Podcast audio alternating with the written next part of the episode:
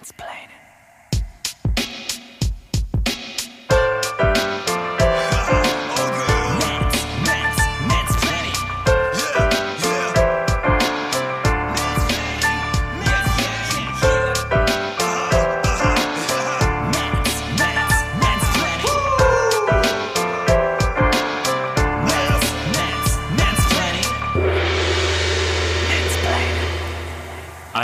wunderschönen guten Morgen, liebe ZuhörerInnen. Es ist Samstag, der 4. April. Wir können gerade noch soeben sagen, wunderschönen guten Morgen. Es ist 11.42 Uhr, äh, also beste Studenten- und Kommunalpolitikerzeit.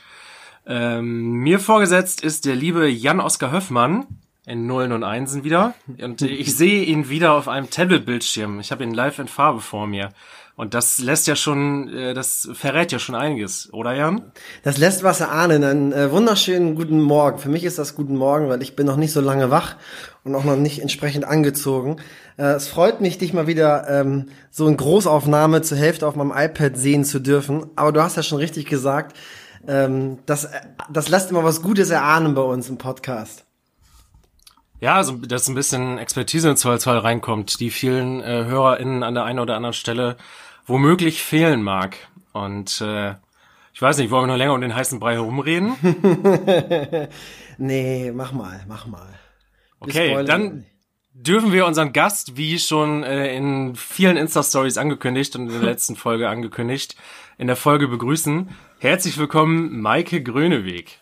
Hallo, danke für die Einladung und für die spannende Ankündigung. Hallo. Ja, es durften sich ja, also es war zumindest meine Wahrnehmung über Insta auch, äh, es waren äh, alle irgendwie im Modus von, äh, ja, mal gucken, wie das wird, das wird spannend und dieses und jenes, äh, schon ganz witzig. Du bist uns zugeschaltet aus Osnabrück? Äh, aus Hannover. Oh, Hannover. aus der Landeshauptstadt. Landeshauptstadt, genau. Grüße nach Hannover. Ja, Grüße zurück. Grüße gehen raus. Genau. Das, das ja, wichtiger Bestandteil dieses Podcasts, dass viel gegrüßt wird. Ähm, aber äh, gut, das hatte ich gar nicht so auf dem Sender, aber dann äh, können wir auch direkt einsteigen äh, mit dem, was dich äh, so allgemein umtreibt. Du bist, glaube ich, gerade in Hannover wegen eines Praktikums bei H1, richtig? Genau, also ich bin in den Semesterferien im Praktikum bei H1 in Hannover. Das ist ein kleiner regionaler Bürgersender, der aus Hannover äh, produziert. Eigentlich studiere ich in Hildesheim da studiere ich Medientext und Medienübersetzung und bevor ihr fragt, da geht es darum, Medien zu übersetzen. Das heißt aus der Fremdsprache ins Deutsche, aber auch ähm, Untertitelung, Voice-Over etc. Und bin eigentlich nur für die Zeit in den Semesterferien jetzt in Hannover untergekommen. Ähm, aufgrund der Situation wird sich das aber wahrscheinlich so ein bisschen länger ziehen und ich glaube, ich kehre erst nach Hildesheim zurück, wenn sich die Situation um Corona ein bisschen beruhigt hat. Genau. Krass. Inwiefern hat das, ähm, jetzt haben wir es ja schon wieder angesprochen, inwiefern hat das Coronavirus äh, denn einen Impact äh, auf deine aktuelle Tätigkeit? Lässt sich das überhaupt noch so fortsetzen? Also eigentlich arbeite ich halt in diesem Fernsehsender in der Redaktion. Das heißt, wir sitzen halt zusammen in einem Büro, wir gehen zusammen auf Drehs oder auch einzeln auf Drehs, äh, treffen Leute, interviewen Leute, holen Leute in den Sender und sprechen mit denen und das funktioniert gerade halt alles nicht. Äh, das heißt, wir sind halt ins Homeoffice geschickt worden. Das Ganze sieht so aus, dass wir hier gerade in einer WG wohnen äh, mit zwei Volontären beziehungsweise einem Volontär und einer Volontärin. Ich bin die Praktikantin und wir produzieren gerade die tägliche Nachrichtensendung 0511 aus einem WG-Zimmer heraus. ähm, können halt wenig Termine wahrnehmen, weil halt die meisten Termine abgesagt wurden, weil wir keine Leute treffen können für Interviews. Das heißt, wir machen halt Interviews über Skype mit interessanten Leuten und probieren uns so ein bisschen kreativ in neuen Formaten aus. Genau, das ist das, was wir jetzt gerade machen können. Eine Frage hätte ich, äh, du sagtest gerade, du bist in der WG mit den, mit den Volontären, äh, aber ihr wohnt sonst auch normalerweise zusammen oder ist es jetzt tatsächlich Corona-bedingt, dass ihr in eine WG gepackt worden seid? Äh, nein, nein, die beiden Volontäre wohnen halt gemeinsam zusammen und ich bin halt für die Semesterferien hier zusätzlich untergekommen. Ah, okay. Genau. okay. Also keine Corona-WG. Witzig. Ähm, apropos kreative Formate, äh, ich glaube, da kann man allen Leuten mal äh, Maikes Meme-Menü 1 und 2 empfehlen. Mhm. Hast du hab auch ich gestern gesehen, auch Jan? gesehen. Ja, habe ich Ja. auch gesehen gestern. sozusagen im, im Vorhinein dieser Sendung, äh, ich bin ja sozusagen so wie der, der die Durchschnittszuhörerin. Ich kannte Maike ja auch noch nicht und äh, habe dann gestern erstmal investigativ recherchiert. Also habe ihr Instagram-Account einfach mal gestalkt und äh, da habe ich dann auch äh, Maikes äh, Meme-Menü äh, en- entdeckt. Richtig geil. Also kann ich nur empfehlen. Ähm, also ihren Instagram-Account Maike Gröneweg und findet man auch, haben wir glaube ich beide in so unserer Story auch verlinkt und werden wir auch im Nachgang der Sendung sicherlich nochmal äh, ihren Insta-Account verlinken und sie ist knapp vor der 1000 Abonnentenliste, also wir müssen da mal richtig pushen jetzt. Shout out. Promo, Promo. Und morgen bin ich Influencerin. Ja, genau. Morgen verkauft sie Diätprodukte, einfach Maike 10 und dann gibt es dann irgendwelche, weiß ich nicht, Whey-Proteine. Ja, weil Pumperin bin ich auch. Das sieht man dann auch auf meinem Profil. genau. Geil. Hast du äh, einen spontanen Lieblingsmeme, was du uns präsentieren kannst? Na, präsentieren gerade geht ja eh nicht so gut. Ähm, aber ich würde sagen, ihr schaut einfach in mein Menü vorbei und da sind auf jeden Fall die lustigsten aus der letzten Zeit zu sehen. Okay, das können wir, glaube ich, so bestätigen. Ich, ich hätte Ähm. noch eine Frage zu deiner, zu deiner Medienübersetzungs, ähm, äh, dein, deine Tätigkeit, dein Studium äh, zur Medienübersetzung. Äh, welche Fremdsprachen ähm, beherrschst du denn? Aus welchen Sprachen ähm, ja, übersetzt du letztendlich Medien ins Deutsche? Ähm, ich habe meinen Bachelor in Französisch und Germanistik gemacht. Äh, Deswegen ist Französisch die Fremdsprache, aus der ich übersetze ins Deutsche. Ähm, beherrschen ist immer so die Sache, finde ich. Also es funktioniert auf jeden Fall ganz gut, aber ich würde nicht sagen, dass ich äh, der Sprache unbedingt mächtig bin. Also ich spreche sie, ich verstehe sie und übersetze dann eben auch vom Französischen ins Deutsche. Aber tatsächlich auch nur aus dem Französischen, weil der Rest halt innerhalb der Sprache stattfindet. Genau. Hast du das auch pri privat gemacht, dass du äh, äh, neben dem Studium irgendwie bei Fernsehserien, äh, in irgendwelchen Foren schon äh, Sendungen, die noch nicht ausgestrahlt worden sind im deutschen Raum, schon vorab übersetzt hast? Nee, gar nicht. Ich bin tatsächlich auch. Das gibt's aber, ne? ja, gibt's das voll gibt's- viel, tatsächlich. Ach, krass. Ich bin aber tatsächlich eher der Mensch, der sich äh, lediglich über Übersetzungen und Untertitel und Synchronisation geärgert hat, oh- ohne mal genau zu hinterfragen, wo das eigentlich herkommt. Aber jetzt bin ich an dem Punkt, dass Oh. ich es mal reflektiere. Geil. Cool. Das ist ja schon mal ein guter Antrieb. Also das kann, glaube ich, jeder, der irgendwie so ein bisschen äh, unterwegs ist, ob es mit Serien oder sowas ist, die man dann auch mal in der Originalsprache an, sich anschaut und hinterher dann merkt, wie die deutsche Synchronisation zum Beispiel funktioniert hat oder eben nicht funktioniert hat. Das kann, glaube ich, jeder gut nachempfinden. Ähm, abgesehen von der Fernsehsendergeschichte jetzt und Maikes Meme-Menü, äh, gehst du auch noch anderen journalistischen Tätigkeiten nach, sage ich mal. Äh, du bist irgendwie freie Mitarbeiterin bei zwei Zeitungen, richtig? Genau, ich bin in Osnabrück, da habe ich angefangen, journalistisch zu arbeiten, an das Stadtblatt geraten. Das ist ein Lokalmagazin. Ähm, da habe ich zunächst in der Kinoredaktion gearbeitet, wo wir die aktuellen Kinofilme angekündigt haben. Ähm, ich habe nebenbei immer gekellnert, das heißt, man hat auch dort herausgefunden, dass ich in der Gastronomie gearbeitet habe. Ähm, daraufhin habe ich dann eine Gastronomie-Kolumne bekommen, wo ich äh, darüber geschrieben habe, was so gastronomisch in Osnabrück los ist. Ich habe immer mit einer Person, die in der Gastronomie gearbeitet hat, äh, gesprochen und habe neue Lokale vorgestellt und bin dann darüber, obwohl ich weiß gar nicht genau mehr, wie das abgelaufen ist, aber bin an die neue Osnabrücker Zeitung geraten, die Nachwuchs auf der Medienseite gesucht haben und habe da angefangen, Leute, die irgendwie medial auftreten, also SchauspielerInnen, ModeratorInnen, äh, zu interviewen und ein Porträt über die zu schreiben. Genau. Ab April jetzt fange ich an, Bücher zu rezensieren, auch für die neue Osnabrücker Zeitung. Und es ist ganz schön, dass ich das auch machen kann, obwohl ich ja gar nicht mehr in Osnabrück lebe. Krass. Also du du bist praktisch Medien, also was äh, du da äh, alles für Berührungspunkte hast, äh, ist sehr interessant. Und äh, wie ich bei dir auch schon in der Story verfolgen durfte, nicht nur irgendwie Schauspieler oder sowas, sondern ähm, ja sogar schon unseren lieben Landesvater Stefan Weil interviewt und andere Politiker. Ne? Ja, genau, das war für H1 hier. Ähm, dafür bietet sich natürlich die Landeshauptstadt an. Da tingelt dann ein Stefan Weil ein bisschen rum. Gregor Gysi war letzte Gast, mit dem durfte ich ganz kurz quatschen. Das war auch ganz nett. Genau. Geil, Neid. Den, äh, den könnten wir uns eigentlich auch nochmal in den Podcast holen. Den Dann wären Gysi. jetzt aber auch drei Männer, das wäre natürlich schwierig. Das ist eine richtige Salami-Party.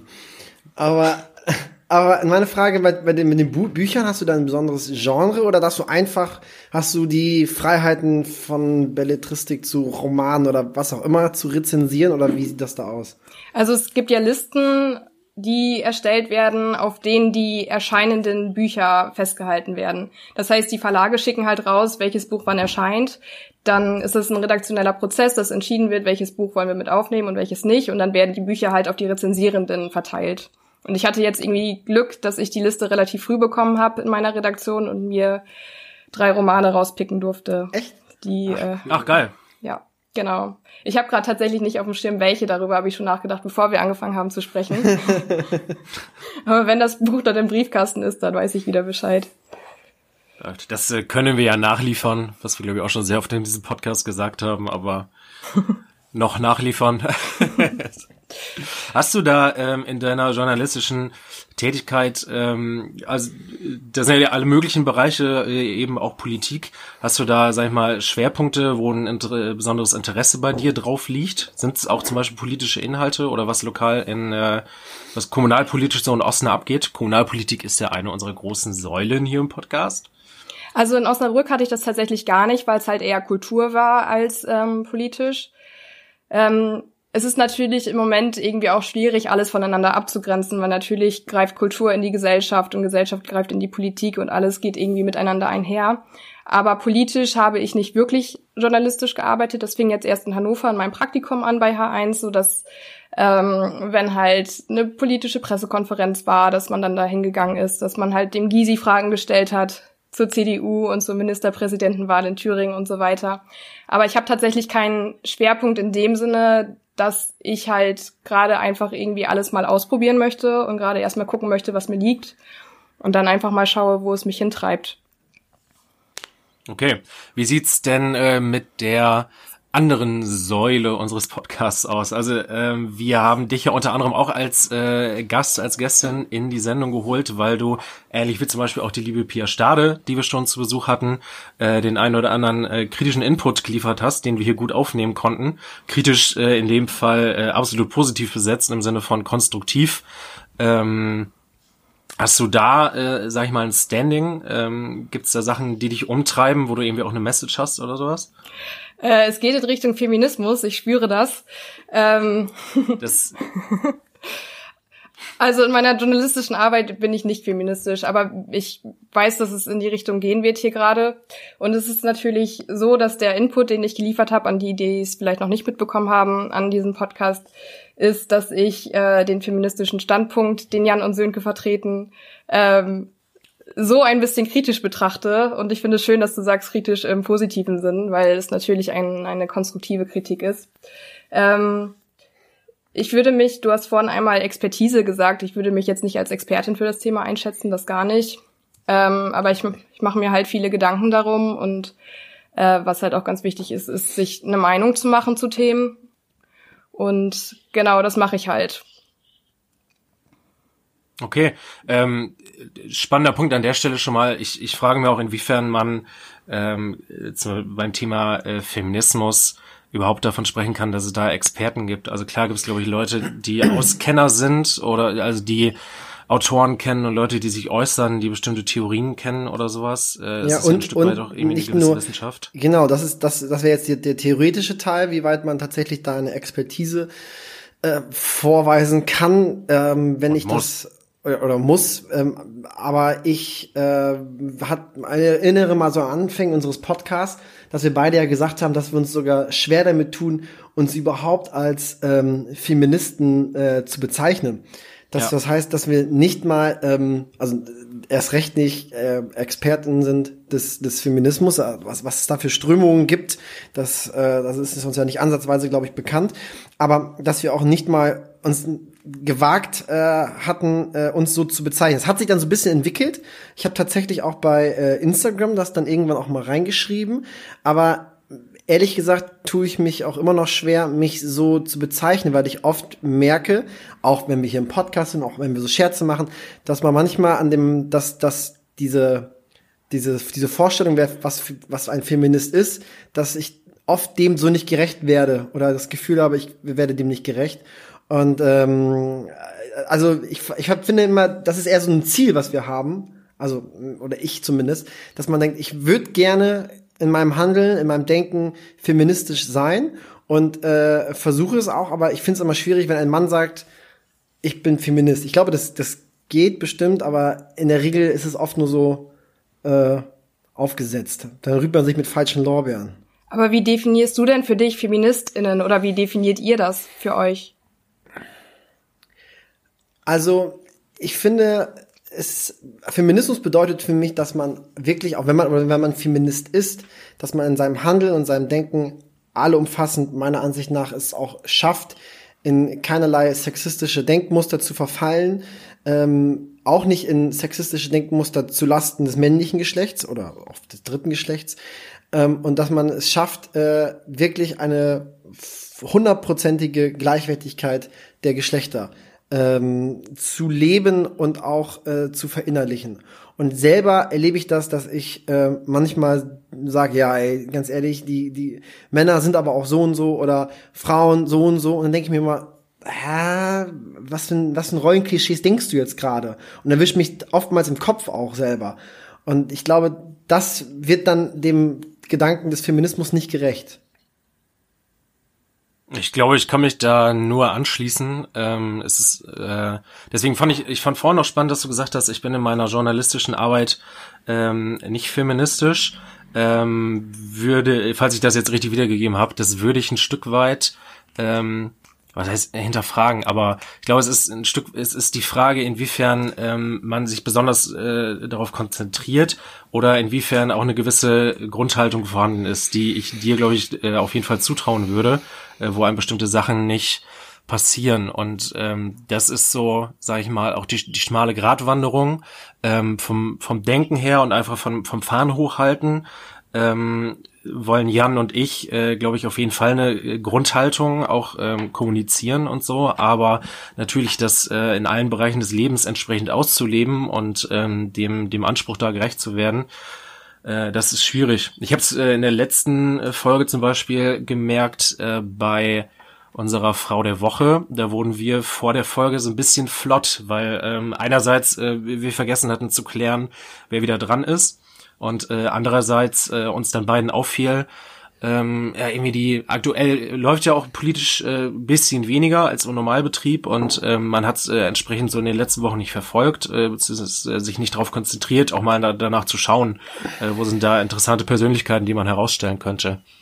Ähm, ich habe und auch was ich glaube ich in der letzten oder vorletzten Folge gesagt habe, ich habe neulich von ähm, Margarete Stokowski äh, dieses Buch gelesen, untenrum frei, äh, wo sie auch nochmal deutlich darauf dringt, ähm, äh, Feminismus ist ja ähm, nicht hört ja nicht bei äh, der Benachteiligung der Frau auf oder ähm, männlichem Sexismus, sondern ist ja irgendwie die Idee der Überwindung von allen Vorurteilen, von vorurteilsbehaftetem äh, Denken, auch äh, dann ja in Richtung von Rassismus und allem. Also irgendwie äh, eine Gesellschaft, eine Welt zu schaffen, die befreit ist von einem Denken in wir und die. So, und das mal einfach zu formulieren. Jo, und das ist äh, ja, das ist der äh, der Zankapfel, den wir uns hier in den Podcast ja auch reingeschrieben haben. Euch aufgeladen habt. Richtig, aber ich habe ja aus deiner Insta-Story auch entnommen, dass du den ähm, Sendungstitel äh, kritisch empfindest oder es zumindest auch kritisch ansprechen wolltest, den Sendungstitel ähm, Mansplaining. Ja, genau. Ich habe äh, Sönke da mal nachgefragt, warum ihr das gemacht habt und habe halt auch mitbekommen, dass ihr in euren Folgen ähm, auch ein bisschen reflektiert habt und auch mal nachgehorcht habt, wie das so ist. Ähm, und ich finde es, also am Anfang fand ich es irgendwie noch einen interessanten Kniff, muss ich sagen, ähm, weil ich glaube, wir auch, wir auch. weil ich glaube, dass ich Sönke einschätzen kann. Jan, dich kenne ich ja jetzt erst seit keine Ahnung einer halben Stunde. Ähm, und halt. Jan ja, ist ein Sexist. Ich, nein, ich weiß. Mal unterbrochen, sorry. ich weiß ja, dass es gut gemeint ist. So. Aber die Frage ist, ist gut gemeint auch gut? Und in vielen Fällen, also wenn man es mal ganz überspitzt sagen möchte, ist halt jemand, der aus Versehen sexistisch ist, ist ja nicht weniger sexistisch als jemand, der mit Absicht sexistisch ist. So. Das ist so der, der Standpunkt, den ich, den ich dann, nachdem wir das erste Mal diskutiert haben, irgendwie so ein bisschen reflektiert habe, dass ich dann so dachte, so ja, vielleicht finde ich den Kniff auch nicht so interessant. Und ähm, finde es, wollt ihr wissen, warum ich es schwierig finde? Ja. Klar. Also ihr bedient euch mit Mansplaining. Ich glaube, ihr habt den Begriff schon erklärt, ne? Genau. Ja, wir haben es mal versucht zumindest. Aber mach, mach, erklär ruhig. Also lass dich nicht irgendwie eingrenzen. Also Mansplaining ist eben ein, ein hochsexistisch aufgeladener Begriff, der halt darlegt, dass Männer vor allem in einem Machtgefälle Frauen Sachen erklären, die sie wahrscheinlich eh schon wissen. Das heißt, es ist ein wahnsinnig sexistisches Milieu, aus diesem, aus dem dieser Begriff stammt. Und dieser Begriff ähm, transportiert Diskriminierung und strukturelle Unterdrückung und transportiert eben auch die Verletzungen, die man damit halt erfahren kann als Frau, Sternchen. Und ich finde auch, also es sind vielleicht jetzt ein bisschen harte Vorwürfe, aber ihr könnt euch ja gleich rechtfertigen. Ähm, so ein bisschen nutzt ihr den Begriff ja auch so. Also ich will nicht sagen, dass ihr ein Machtgefälle aufbaut oder so, aber ihr seid kommunalpolitisch unterwegs und euer Podcast ist kommunalpolitisch. Das finde ich spannend und das finde ich auch richtig. Ähm, aber ihr ladet euch auch, darüber haben wir gerade gesprochen, ja auch so ein bisschen diesen feministischen Einschlag eben auf. Und den sehe ich bisher noch nicht so richtig bei euch. Ähm, also ich sehe noch nicht so richtig, wo euer Podcast feministisch ist. Also vielleicht seid ihr feministisch, das glaube ich auch.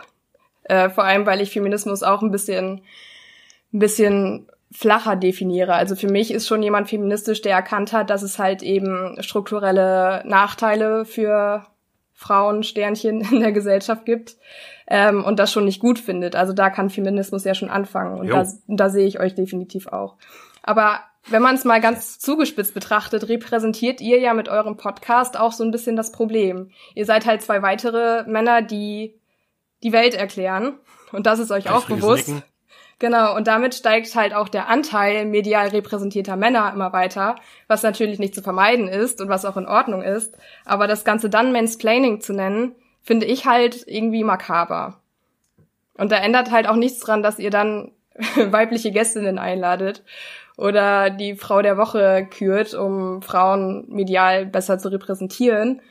Aber ich finde es halt, wie gesagt, schwierig. Und ihr habt auch darüber gesprochen, um euch das Argument vielleicht auch einmal vorwegzunehmen, ähm, dass ihr ja provozieren möchtet.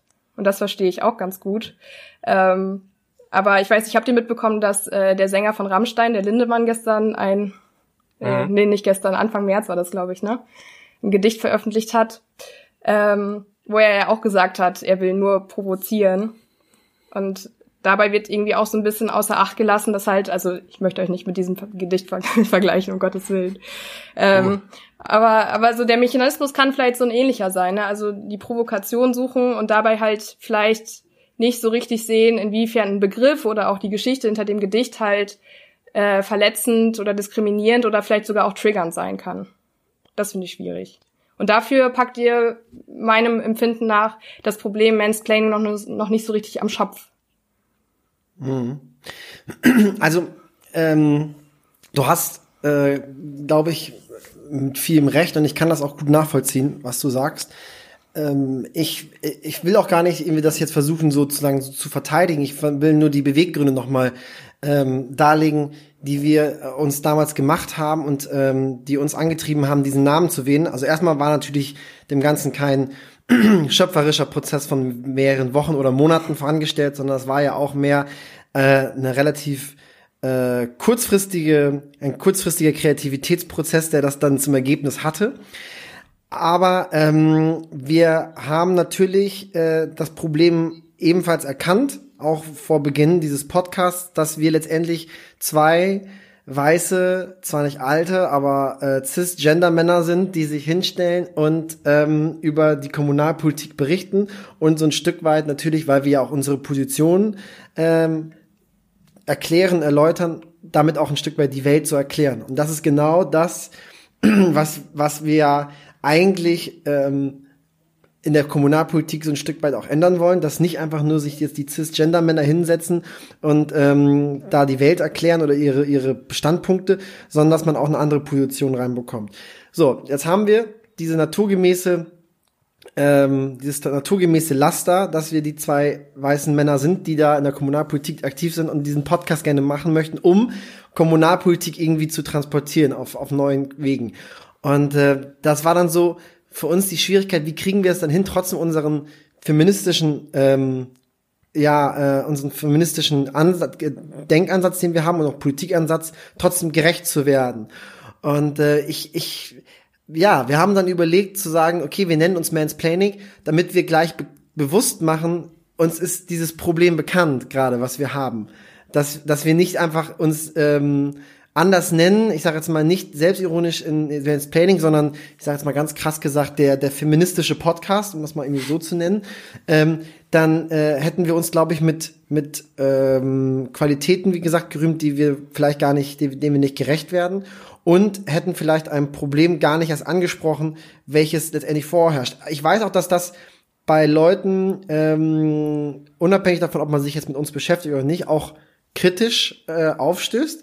Ich habe tatsächlich auch das schon erlebt, die Erfahrung, dass äh, ich angesprochen worden bin ähm, von einem Bekannten, dessen Tochter den Podcast irgendwie hören wollte, beziehungsweise dann dem Vater gesagt hat, ey, weißt du eigentlich, was das bedeutet, Mansplaining? Das geht gar nicht und so und so.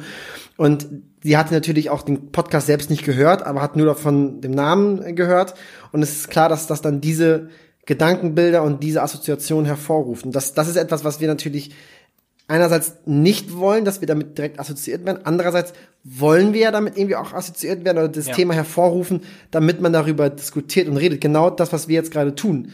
Ähm, hätten wir uns von Anfang an, ich sag mal, den, der, die, die feministischen Männer äh, genannt oder so, dann hätte man wahrscheinlich jetzt zum Beispiel dieses Thema hier überhaupt nicht aufgegriffen und gar nicht diese Selbstreflexion mal angestellt. Ich, die Frage ist, man kann auch überlegen, ob man tatsächlich irgendwann sagt, okay, wir haben dieses Thema jetzt mal platziert und es hat einen Raum eingenommen und wir haben dem Aufmerksamkeit geschenkt und man kann damit irgendwie vielleicht sagen, Auftrag erfüllt oder man macht eine Namensänderung, ich weiß es nicht.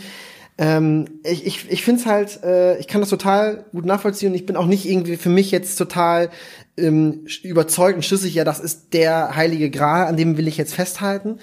Andererseits ähm, finde ich es aber auch schwierig, ähm, so zu tun, als wenn es dieses Problem nicht gibt. Und wir sind nun mal, wir sind zwei weiße Männer, die über Kommunalpolitik reden und sprechen. Und ähm, das ist ein Podcast von uns beiden. Und natürlich versuchen wir regelmäßig ähm, Frauen auch einzuladen und ihr eine, eine, eine Bühne zu geben, aber auch mit ihnen zu diskutieren. Ähm, trotzdem werden wir dieses Manko nicht los, dass wir zwei weiße Männer sind. Und selbst wenn wir uns einen anderen Namen geben, das ist leider dieses Problem. Und deswegen versuchen wir vielleicht auf dieses Problem dann mit diesem Titel auch aufmerksam zu machen. Ich also erstmal so ein Erklärungsan Erklärungsansatz vielleicht zu wenig, aber zumindest ein Rechtfertigungsversuch.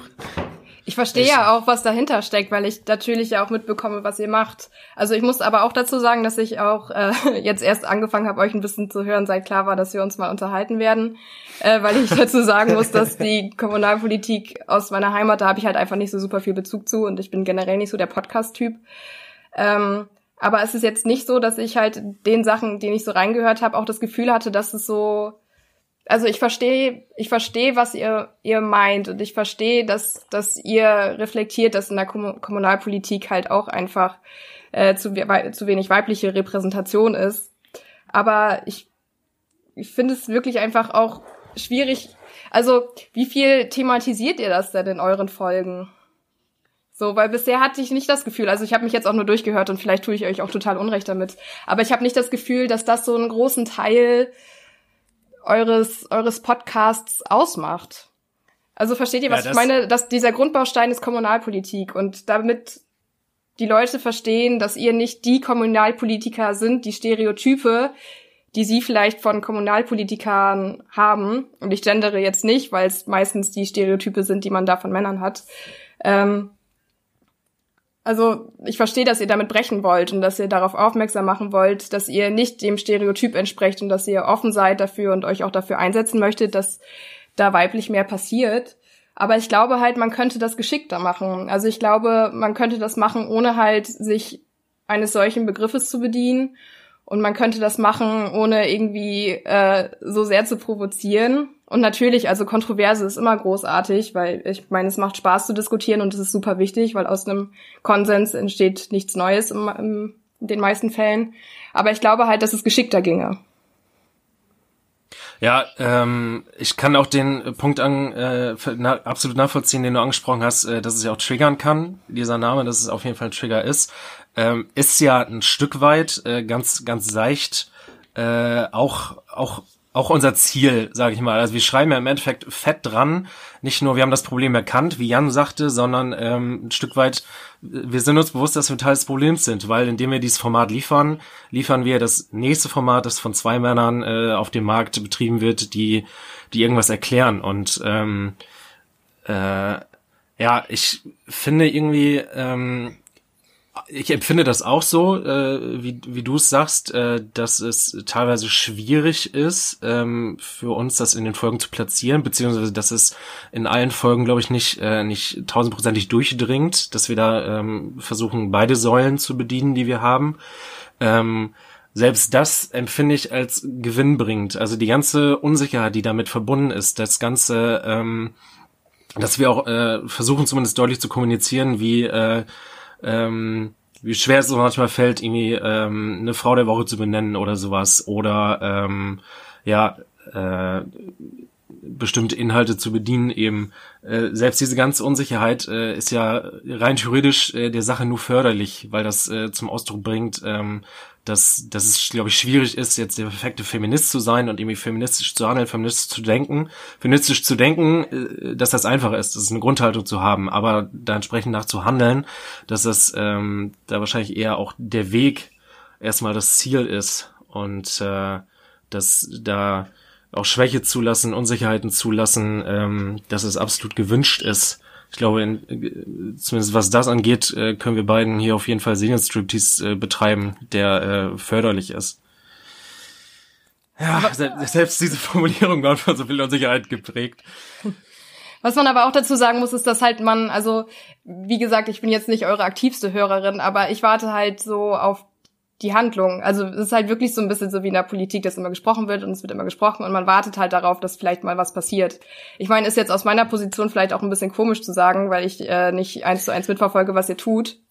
Ähm, aber ich glaube, die Diskussion um den Namen des Podcasts hatten wir ganz am Anfang bin mir aber nicht sicher, aber es war relativ früh und dann war ich immer so mit jeder Folge, die kam, habe ich so geguckt, so, oh, ist was passiert, ist da was in der Folgenbeschreibung und es ist halt nichts passiert. Was natürlich nicht stimmt, weil ihr habt natürlich reflektiert und darüber gesprochen und euch Input geholt. Also ähm, der Podcast selbst ist schwierig, da die konkreten, äh, ich glaube, der Podcast selbst ist ja nicht die, also es ist nur eine mögliche Handlung selbst, eine Maßnahme ähm, da die Kommunalpolitik weiblicher zu gestalten, nämlich indem wir ähm, Aufrufe natürlich starten, weil der, der Podcast selbst ist ja auch nicht die Kommunalpolitik, sondern er beschreibt ja nur, was in der Kommunalpolitik oder ist nur der Vermittler, der Botschaft, äh, die, die, die Plattform, wo wir über unsere Kommunalpolitik sprechen. Ähm, wo wir tatsächlich aktiv dran arbeiten, das ist jetzt einerseits bei mir mit, mit Pia natürlich, ähm, dieses Mentoring-Programm, was ich mit Pia mache. Ähm, Frau macht Demokratie, weswegen wir sie ja auch unter anderem eingeladen haben in den Podcast, um über dieses Mentoring-Programm auch ähm, zu sprechen, ähm, welche Möglichkeiten es gibt, als Ratsmitglied junge Frauen sozusagen an die Hand zu nehmen, um äh, ihnen die Kommunalpolitik äh, zu, zu, ja, zu zeigen. Ähm, aber auch äh, unserer aktiven Zeit, ähm, nächstes Jahr werden Listen, also das ist, das ist sozusagen, wovon wir auch oder womit wir letztendlich auch dienen wollen, mit Informationen, die aus dem Background stammen. Jeder denkt immer, ja cool, dann gehe ich in die Kommunalpolitik und äh, fertig ist, sondern es gibt ja in den Parteistrukturen auch unglaublich ähm, äh, anachronistische Zustände, muss man ja so sagen, die nicht darauf aus sind, dass ein neuer oder eine neue, die bislang noch nicht irgendwie die Ochsentour mitgemacht hat, sofort irgendwie auf einen sicheren Listenplatz kommt und dann in die Gemeinde, äh, in den Stadtrat oder wo auch immer einziehen kann. Und wir haben da zum Beispiel auch schon deutlich gemacht, dass wir zum Beispiel dafür werben und dass wir uns selber auch dafür einsetzen in unserem jeweiligen Ortsverein, dass Frauen im nächsten Jahr äh, tatsächlich auf aussichtsreiche Listenplätze kommen ähm, dass man äh, aktiv dafür äh, sich einsetzt, dass äh, Frauenquoten auch tatsächlich äh, beachtet werden, ähm, weil ich weiß zum Beispiel aus der Erfahrung aus Kloppenburg, dass es ja die Frauenquote gibt zwar von der SPD und die eigentlich auch äh, nicht ähm, ähm, ja, dass nicht die Ortsvereine dispositionsbefugt diesbezüglich sind, dass sie sagen können, wir hebeln sie einfach mal aus durch Mehrheitsbeschluss. Nein, sie ist äh, unumstößlich und man hat sich daran zu halten. Trotzdem ist das in den letzten Jahren so gewesen, letzten Jahrzehnten, dass die Frauenquote verletzt worden ist. Und das sind so Sachen, wo wir selber uns auch mit diesem Podcast dann die Verpflichtung auferlegen, auch öffentlich, dass wir uns dafür einsetzen werden, dass diese Sachen nächstes Jahr anders laufen werden und dass Listenaufstellungen anders werden. Wir können natürlich schlecht in Osnabrück oder Hannover tatsächlich jetzt akt, also unmittelbar in den politischen Prozessen eingreifen, aber vielleicht können wir durch unseren Podcast, in dem wir unseren Zuhörern auch irgendwie Mut machen, den auch den männlichen Zuhörer, ähm, komm, setzt euch ebenfalls aktiv ein, dass wir die Parteistrukturen schon ändern, die Listenaufstellung ändern und dann auch in der Fraktion ähm, uns anders positionieren. Aber ich, ich, ja, ich, ich, ich weiß, was du meinst. Ähm, was ist die feministische Leitlinie des Podcasts? Das ist nicht so einfach, weil oft, und wir hatten auch Folgen, wo es dann einfach nur um den ganz normalen kommunalpolitischen Alltag geht und äh, da war dann nicht viel von Feminismus wenn wir zum Beispiel noch über ähm, Sporthallenbau äh, diskutieren oder über eine Einwegverpackungssteuer oder über Industriegebiete und Ansiedlung von Investoren, dann ähm, tritt das Thema Feminismus zumindest nicht in den Vordergrund. Ich finde ja auch, also versteht mich da echt nicht falsch, ich finde gut, was ihr macht. Also ich finde es gut, dass ihr halt auch das Thema Kommunalpolitik ein bisschen greifbarer für viele macht, die sich damit nicht beschäftigen. Und ich glaube auch, dass ihr vielleicht auch feministisch Leute erreicht, die sich nicht sonst damit beschäftigen. Ähm, aber ich verstehe halt nicht, warum ihr es so konsequent feministisch nennt und warum ihr es dann Mansplaining nennt, weil dafür ist es mir nicht komplex genug. Also ich, also versteht mich da wirklich nicht falsch. Ich finde gut, was ihr macht und ich finde euren Ansatz gut und ich glaube auch, dass ein Podcast ein gutes Mittel ist. Aber mir gefällt die, das Labeln vielleicht auch einfach nicht so. Also ja, ich glaube, das was, was natürlich auch so ein bisschen ist natürlich auch ein bisschen paradox, dass ich sage, so ja, Feminismus kann da anfangen, wo man halt sieht, es ist Ungleichheit und man findet das nicht gut und dann sage, label das mal nicht so als feministischen Podcast, das ist natürlich auch ein bisschen paradox. Aber da würde ich einhaken, also ich finde, ähm, wir, wir versuchen äh, zumindest, also wir sagen, also Nochmal von vorne. Der Podcast heißt äh, Mansplaining. Das ist ja erstmal das große Aushängeschild, äh, das große Plakat, das wir an uns beide dranhängen nach dem Motto, äh, Leute, äh, seid euch bewusst, wir sind Teil des Problems und ähm, wir, sind uns, wir sind uns nicht nur des Problems bewusst, sondern sind Teil des Problems. Äh, also wenn ihr äh, keinen Bock auf einen weiteren Podcast mit zwei äh, wie Jan so schön sagt, Salamiträgern habt, dann äh, startet doch euch selber mal ein. Ähm, Gerade wenn ihr weibliche äh, HörerInnen seid weibliche HörerInnen.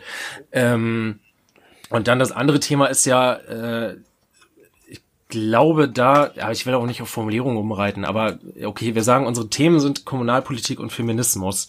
Das, was wir dann ja mit den Themen machen, ist ja nochmal die andere Frage. Also man kann es äh, sicherlich vorwerfen, dass es nicht äh, dass die Vorgehensweise an einer oder anderen Stelle vielleicht nicht feministisch oder feministisch genug aus, genug ist. Also den Vorwurf habe ich bei dir jetzt nicht so äh, stark ausgehört, aber das kann man ja machen. Ähm, aber grundsätzlich ist ja, dass wir es erstmal in den Raum stellen, die beiden Themenblöcke. Und ähm, ja, das, was ich vorhin gesagt habe, die ganzen damit verbundenen Unsicherheiten und irgendwie ähm, die Frage, wie man sich dem, dem annähert, ähm, das ja, das äh, soll ja auch ruhig thematisiert werden und äh, irgendwie ein Stück weit ist der Podcast ähm, sicherlich auch noch in der Findungs- und Entwicklungsphase. Ähm, ich meine, 12, 13 Folgen, das ist ja im Endeffekt nix, auch wenn schon eine ganze schöne Zeit ins Land gegangen ist und wie viel Spaß dabei hatten. Aber ähm, ja, das mit den äh, Gästinnen machen wir noch nicht so lange.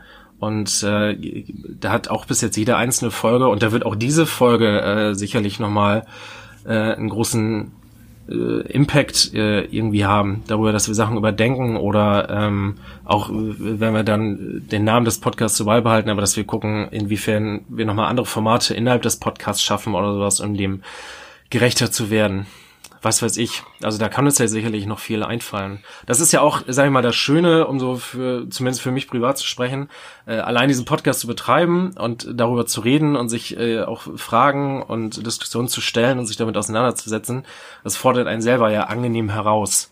Also äh, zumindest für meine eigene feministische Grundhaltung ist darüber schon äh, sehr viel getan, dass man sich äh, immer wieder reflektieren darf und äh, selber hinterfragen darf an der Stelle. Und das ist auch spannend von außen zu beobachten, muss ich auch dazu sagen. Und generell finde ich es halt auch immer spannend, wenn Männer sich mit feministischen Perspektiven auseinandersetzen. Also meistens endet es dann so, dass ich äh, anfange auch erstmal ein bisschen rumzupöbeln. Ähm, oder was heißt, also wenn es angemessen ist. Aber es ist auf jeden Fall spannend und ich, ich finde es gut. Ja. Man wird ja schnell auch in so eine Ecke gedrängt, wenn man sich, wenn man den Mund aufmacht in feministischen Belangen weil Leute ja oft immer noch so eine so eine Abwehrhaltung haben. Ja, aber das ist auch genau und das ist aber auch das das das äh, ähm, auch das widersprüchliche an unserem Podcast. Ich, äh, die Widersprüche sind ja auch frappierend, wenn man überlegt, dass wir einerseits sagen, das ist ein ein feministischer Podcast. Das sagen wir, meine ich auch. Das tun wir auch. Andererseits sagen wir halt am Anfang des Podcasts und in den ersten Folgen auch ganz bewusst, dass wir da Bauchschmerzen haben, uns selbst als Feministen zu bezeichnen ähm, haben da ja auch, oder ich habe auch mal an, an Jan Böhmermann ähm, äh, äh, erinnert, der ja sagte, ein Mann kann nicht Feministis, äh, Feminist sein. So hart würde ich es ja nicht formulieren, aber ich hatte das ja vorhin auch schon ähm, so angeschnitten, wie ich da dazu stehe. Ähm, das ist so ein bisschen widersprüchlich, dass wir sagen, der Podcast ist es, aber eigentlich diejenigen, die den Podcast machen, ähm, haben da sozusagen ihre Schwierigkeiten, sich tatsächlich dieses Label zu geben, weil wir sagen, wir werden dem nicht gerecht. Das ist auch ein bisschen widersprüchlich. Wie kann der Podcast, der letztendlich ja einfach, das ist ja eine, eine Symbiose von Sönke und mir. Und wenn beide sagen, oh, sind wir tatsächlich Feministen, werden wir dem gerecht. Äh, aber das, der Podcast sei es dann, das finde ich auch schwierig. Also vielleicht geben wir dem Podcast auch zu viel äh, Ehre, de dem er gar nicht gerecht wird. Ich finde es auch lustig, dass ich sage, vielleicht ist der Podcast nicht feministisch, aber ich glaube schon, dass ihr es seid. Aber da, ja, aber genau. da sind wir doch wieder so ein bisschen an dem Punkt. Sönke meinte ja vorhin, ich habe gesagt, ich arbeite nicht also in meiner journalistischen Arbeit arbeite ich nicht feministisch. Und wahrscheinlich, also ich habe da gerade noch mal drüber nachdenken müssen und das stimmt halt nicht, weil die Grundhaltung, die man hat, die schwingt ja. ja. eigentlich überall mit. Also sei es, keine Ahnung, wenn ich mir Themen aussuche, über die ich schreibe oder über die ich berichte, oder wenn ihr euch Themen aussucht, über die ihr redet, da schwingt ja auch immer schon so ein bisschen, bisschen was mit. Ja, Meistens ich sag mal, ähm, feministisch zu handeln, nach feministischen Idealen zu handeln. Ähm, Jan und ich hätten statt diesen Podcast zu starten, hätten wir auch äh, ein cooles Projekt starten können mit Jugendlichen aus Klomburg und Friseute, ähm, am, am, besten mit jungen, politisch interessierten äh, Frauen aus Klomburg und Friseute, die wir irgendwie, äh, mit denen wir über ein paar Wochen oder Monate versuchen, äh, einen Podcast auf die Beine zu stellen, den die dann selber betreiben. Das wäre vielleicht etwas, was man als feministisches Handeln ähm, be betrachten oder bezeichnen könnte. Gleichzeitig finde ich es manchmal auch immer schwierig, wenn man ähm, bewusst Projekte oder sowas hinstellt und sagt, das ist jetzt feministisch, weil äh, angenommen werden jetzt so ein Projekt ins Leben gerufen, äh, hätte ich mich immer dann total komisch gefühlt, vor dieser Gruppe von jungen Frauen zu stehen und zu sagen, komm, wir machen das jetzt, äh, euch zuliebe und auch auf Förderung willen. Ja, ja das wäre irgendwie total, ähm, total strange. Ähm, deswegen ja, deswegen auch dieser, diese zwei Säulen, Kommunalpolitik und Feminismus, ähm, um, ja, um nicht zu sagen, äh, wir, wir betreiben das jetzt hier als Vollblutfeministen, sondern äh, um, sei mal, auch ein Ziel auszugeben. Also das, was Jan vorhin gesagt hat, mit Blick auf die Kommunalwahlen nächstes Jahr oder sowas auf Listen, ähm, das sind ja Sachen, die wir oft formulieren und äh, nochmal hochhalten, welche Möglichkeiten es gibt, äh, dass wir Leute motivieren wollen. Ähm, auch, auch Frauen, aber eben nicht nur. Ähm, das ist ja ganz wichtig an der Stelle und äh, ja, da, wie ich vorhin schon sagte, da ist ein Stück weit der Weg, aber das ist ja. Also weg, ich wollte mal noch ganz kurz wegkommen von äh, Sönkes ähm, Fantastereien, dass wir uns da mit mehreren, in, wie viele Wochen lang mit irgendwelchen jungen Frauen in einen Raum einstellen. wie als, das ist jetzt wieder, als, was du davon machst. Ich ja, finde das Projekt gut. Guru. Äh, nein, aber ich wollte mal nochmal, ich dachte gerade, das klang so in die Richtung. Nein, ich wollte in die, äh, nochmal in die Frage der, der feministischen Arbeit ähm, in, in, den, in der Medienbranche. Also ähm, der Podcast ist natürlich auch ein, ein Teil der Medienbranche, aber natürlich ein, ein nicht hauptamtlich tätiger Teil und kein kommerziell, kommerziell angelegter Teil. Ähm, Dafür klatschen wir am Anfang noch zu viel. Genau. Ähm, klein, kleine Frage. Du hast selber, äh, Mike, be bedienst dich der gendergerechten Sprache. Zumindest habe ich das jetzt schon ein paar Mal hier ja so genommen. Du sagst zwar, es ist ein, ein Bürgerfernsehen, kein Bürgerinnenfernsehen H1, aber äh, es ist aber Sehr die, die Zuhörerin, äh, da sagst du ja auch, das finde ich auch ganz schön. Äh, in deiner in, in deiner schreiberischen Tätigkeit ähm, nur mal so rein Interesse halber, bedienst du dich der gendergerechten Sprache oder äh, ist das mehr sozusagen die, die Mainstream-Sprache, auch wenn ich Mainstream also ganz unangenehm finde, das klingt schon so Xavier Naidoo-mäßig, aber ähm, bedienst du dich der, der, der normalen, also normal ist auch, wie du weißt, was ich meine, der alther tradierten Sprachform? Also es kommt ein bisschen auf das Medium drauf an. Das Lokalmagazin in Osnabrück hat mal beschlossen, dass sie nicht gendern. Und ich, ich weiß gar nicht, wie es bei der neuen Osnabrücker Zeitung ist, ob es da irgendwie festgesetzt ist. Ich versuche halt, ähm, halt Substantive und Adjektive zu umgehen, die halt äh, genderbedingt oder gendermarkiert sind, indem ich aufs Gerundium zurückgreife. Also vielleicht nicht sage die Zuschauer, sondern die Zuschauenden. Auch wenn das natürlich ah. auch so, so ein bisschen tölpelhaft ist. Liebe das, Freundinnen und Freunde, liebe Befreundete. Ja, es ist total, also die deutsche Sprache eignet sich da einfach gar nicht für. Ähm, aber da versuche ich halt immer irgendwie einen Mittelweg zu finden. Ähm, und ich muss tatsächlich dazu sagen, dass ich das halt, also dass ich mir noch nicht so super lange darum Gedanken mache, weil ich mich immer zu denen gezählt habe, die gesagt haben, so wenn jetzt nicht Zuschauerin gesagt wird, dann fühle ich mich trotzdem angesprochen irgendwie und fühle mich nicht ausgeschlossen, aber habe dann irgendwie mehr darüber nachgedacht und halt festgestellt, dass es auch nicht nur darum geht, ob ich mich ausgeschlossen fühle, sondern dass es um gesamtstrukturelle Probleme geht. Ähm, und bei H1 ist das tatsächlich ganz cool, da wird halt gegendert. Also da macht man das so. Ach, spannend. Cool. Ja. Das ist äh, vielleicht äh, eine gute Stelle, um noch eine der ZuschauerInnen, ich sage immer Zuschauer, also blöd, was Däm Dümmeres gibt's auch nicht mit Blick auf den Podcast, äh, eine unserer ZuhörerInnen Fragen einzubringen. Ähm, nicht nur sexistisch, sondern einfach doof. Ähm, Und zwar haben wir die Frage reinbekommen, ähm, recht, recht plump formuliert, aber die äh, Absenderin wird mir das nicht nachsehen, wenn ich das äh, so bezeichne. Ähm, sag mal, müsst ihr eigentlich so reden? Äh, das bezog sich auf diese Formulierung mit Zuschau äh, zu, zu, ich sag's schon wieder, ZuhörerInnen, ähm, eben diese gendergerechte Sprache. Ob wir das müssen? Wir? Ja, das war so ein bisschen, ähm, ich, ich glaube, also was ich, dahinter, was dahinter steht, ist, glaube ich, so äh, die die Betrachtung oder die Wahrnehmung, dass es äh, leicht anbiedernd wirken kann. Also machen wir das, äh, sprechen wir nur so, weil wir sagen, das ist jetzt hier ein feministischer Podcast, wir müssen Feminismus machen, was ich auch mal eine super schwierige Formulierung finde, oder ist das äh, mit einer Grundhaltung verbunden? Ähm, kann ich ja vielleicht erstmal an euch beiden abgeben, die Fragen. Also warum ähm, spricht ihr bewusst so? Also ich würde kurz vorher einmal fragen wollen, ob ihr auch in eurer Alltagssprache gendert oder ob ihr das nur macht, wenn ihr euren Podcast aufnehmt oder in Sitzungen oder so? Oder ist es euer allgemeiner Sprachgebrauch, die genderneutrale so, Sprache? Danke, Michael. Ich habe das noch mitbekommen, was du gesagt hast. Ich musste gerade aus dem Bild rennen, äh, weil ich tatsächlich dazu was holen wollte. Oh, Entschuldigung, ich bin fast schon außer Atem. Ähm, dieses äh, lobenswerte, empfehlenswerte Buch ähm, No More Bullshit das Handbuch gegen sexistische äh, Stammtischweisheiten. Und äh, kann ich ähm, übrigens sehr empfehlen, ist sehr kurzweilig, ist auch nicht so dick, auch für uns äh, Menschen, die nicht so viel lesen wie Maike, die kriegen das dann auch mit großen Buchstaben äh, einfach äh, handgereicht. Ähm, müssen wir so sprechen? Äh, natürlich müssen wir das nicht, aber ähm, ich habe mir das tatsächlich zu 70 Prozent in meinem Lebensalltag angeeignet. Ähm, ich weiß, äh, ich hatte das meine erste Erfahrung mit einer Person, die fließend äh, gendergerecht gesprochen hat, war in Berlin bei einem Bundesausschuss. Was ist? Ja, ich war. Wo auch ich, sonst. Ja, genau, wo auch sonst. Das war Annika Klose. Das war die Landesvor oder das ist die noch die Landesvorsitzende der Jungsozialistin in Berlin. Und ähm, das war ein, ein Bundesausschuss, das war so eine, eine, ein Willy Brandt-Haus mit 30 Personen. Und sie hat dann relativ schnell und fließend einfach gesprochen über irgendwelche Themen und ich habe dann immer überlegt, äh, äh, die hat immer so eine Pause gemacht, so eine ganz minimale Pause, ZuhörerInnen und nicht ZuhörerInnen. Und anfangs dachte ich immer, das wäre einfach nur ihr, ja, was ist einfach ihre, ihr Sprachstil. Irgendwann habe ich dann gemerkt erst, das ist auch schon einige Jahre her, dass sie gendergerecht gesprochen hat. Und ich fand das total beeindruckend, aber gleichzeitig auch äh, unmöglich nachzuahmen oder nachzumachen. Ich dachte, das, das kann man ja gar nicht. Das geht ja, wie soll ich denn immer daran denken?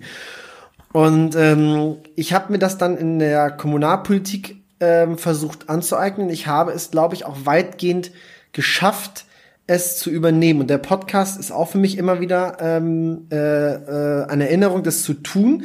Ich komme aber tatsächlich in meinem beruflichen Alltag wieder raus weil in gerichtlichen Schriftsätzen schreibt man halt Verbraucher oder Verbraucherkaufvertrag und man schreibt nicht VerbraucherInnen-Kaufvertrag.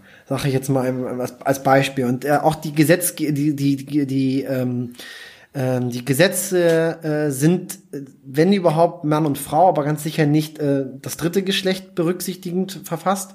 Und ich komme da halt immer wieder raus und habe mir auch schon oft überlegt, soll ich meine äh, gerichtlichen und anwaltlichen Schriftsätze eigentlich auch gendergerecht verfassen? Ähm, will es eigentlich auch machen. Manchmal denke ich mir, ich habe Angst, dass dann der Richter oder die Richterin, wenn sie das liest, äh, denkt, okay, krass, das habe ich ja noch fast nie mitbekommen und lenke dann vielleicht von der eigentlichen inhaltlichen Message dann ab. Das ist da manchmal so ein bisschen meine Sorge und ich bin da ja nicht jemand, der im eigenen Auftrage irgendwie was erfüllen will, sondern bin Auftragnehmer ähm, äh, von irgendwelchen MandantInnen und habe dann natürlich auch ein bisschen Angst, dass ich dann vielleicht ihre Sache dann nicht äh, ausreichend äh, äh, gut umsetze, wenn ich jetzt plötzlich meine politische, äh, mein politisches Ziel der gendergerechten Sprache hier verwirkliche. Aber ich wollte noch mal auf den Punkt bringen, ich äh, mache es nicht, weil ich es muss, sondern weil ich es richtig finde. Denn äh, viele Sprach äh, äh oder viele männliche Formen erzeugen ein völlig realitätsverzerrtes Bild im Kopf. Und wenn ich vom Astronauten und Piloten und Bürgermeister spreche, äh, dann rede und denke ich, bei vielen Menschen äh, äh, erzeuge ich dann ein männliches Bild. Da denke ich nicht an eine Bürgermeisterin, sondern wenn ich vom Bürgermeister spreche, denke ich an einen Mann. An, meistens noch einen alten weißen Cisgender-Mann. So, und ähm, ich glaube, wenn wir BürgermeisterInnen sagen, dann schaffen wir ein, ein, ein realistischeres Bild in den Köpfen. Es gab mal, letzter Punkt noch, die, den Vorschlag auch eines Berliner äh, Professors, der gesagt hat, okay, wenn wir es nicht das gendergerecht machen wollen, dass wir ähm, immer PolitikerInnen sagen oder Politikerinnen und Politiker, weil es zu viel ist, dann lass uns doch einfach, einfach per se immer die weibliche Form verwenden. Und das fand ich halt auch ganz geil, den Ansatz zu sagen. Lass uns doch einfach, einfach immer weiblich sagen, dann äh, gehen wir auch nicht, laufen wir auch nicht Gefahr, dass wir die Frau damit unterjochen. Und der hat einen wahnsinnigen Shitstorm erlitten. Und da habe ich gedacht, what the fuck? Wie kann das sein? Ich habe auch eine Dozentin, man nennt das generisches Feminin, wenn man äh, konsequent die weibliche Form benutzt, äh, die das auch in manchen Sitzungen einfach macht. Also die ist tatsächlich irgendwie ein bisschen inkonsequent, aber ich finde das ganz interessant, weil die in jeder Sitzung irgendwie anders gendert. Und das ist irgendwie, zeigt so ein paar Möglichkeiten auf, wie man das ganz gut, äh, also macht halt irgendwie subtil darauf aufmerksam. Ich weiß gar nicht, ob bewusst oder unbewusst. Ähm, und dann macht man sich da halt seine Gedanken drum. Ja. Auf deine Frage äh, noch zu antworten, mir fällt es tatsächlich im normalen Sprachlichen, also wenn ich, wenn ich rede, wenn ich mit anderen Leuten rede, äh, ist Jan tatsächlich mein großes Vorbild, äh, weil äh, gefühlt dir das sehr leicht gelingt. Äh, da fällt mir immer noch mal wieder auf, auch beim Schneiden der Folge oder sowas. Ähm, boah, krass, am Anfang hast du die ZuhörerInnen noch begrüßt, aber zwischendurch ähm, rutscht einem doch nochmal das, das Zuhörer dann raus oder sowas. Ähm, so einfach vom, vom schnellen Reden her äh, in, in der Unterhaltung versuche ich's, äh, habe ich auf jeden Fall noch ein äh, absolutes Lernfeld. Wenn ich irgendwas verschriftliche oder sowas, ähm, da denke ich schon automatisch mit. Da äh, habe ich auch in Anführungszeichen deutlich mehr Spaß daran, das, äh, das einzubringen und da die entsprechende Message auch mit in den Raum zu stellen. Macht zum Beispiel jetzt im, im Kontext von der Arbeit, äh, fällt einem das auch sehr leicht, weil die der Freiwilligendienstleistende, die Freiwilligendienstleistende, da äh, kommt man nicht in die Bredouille sprachlich.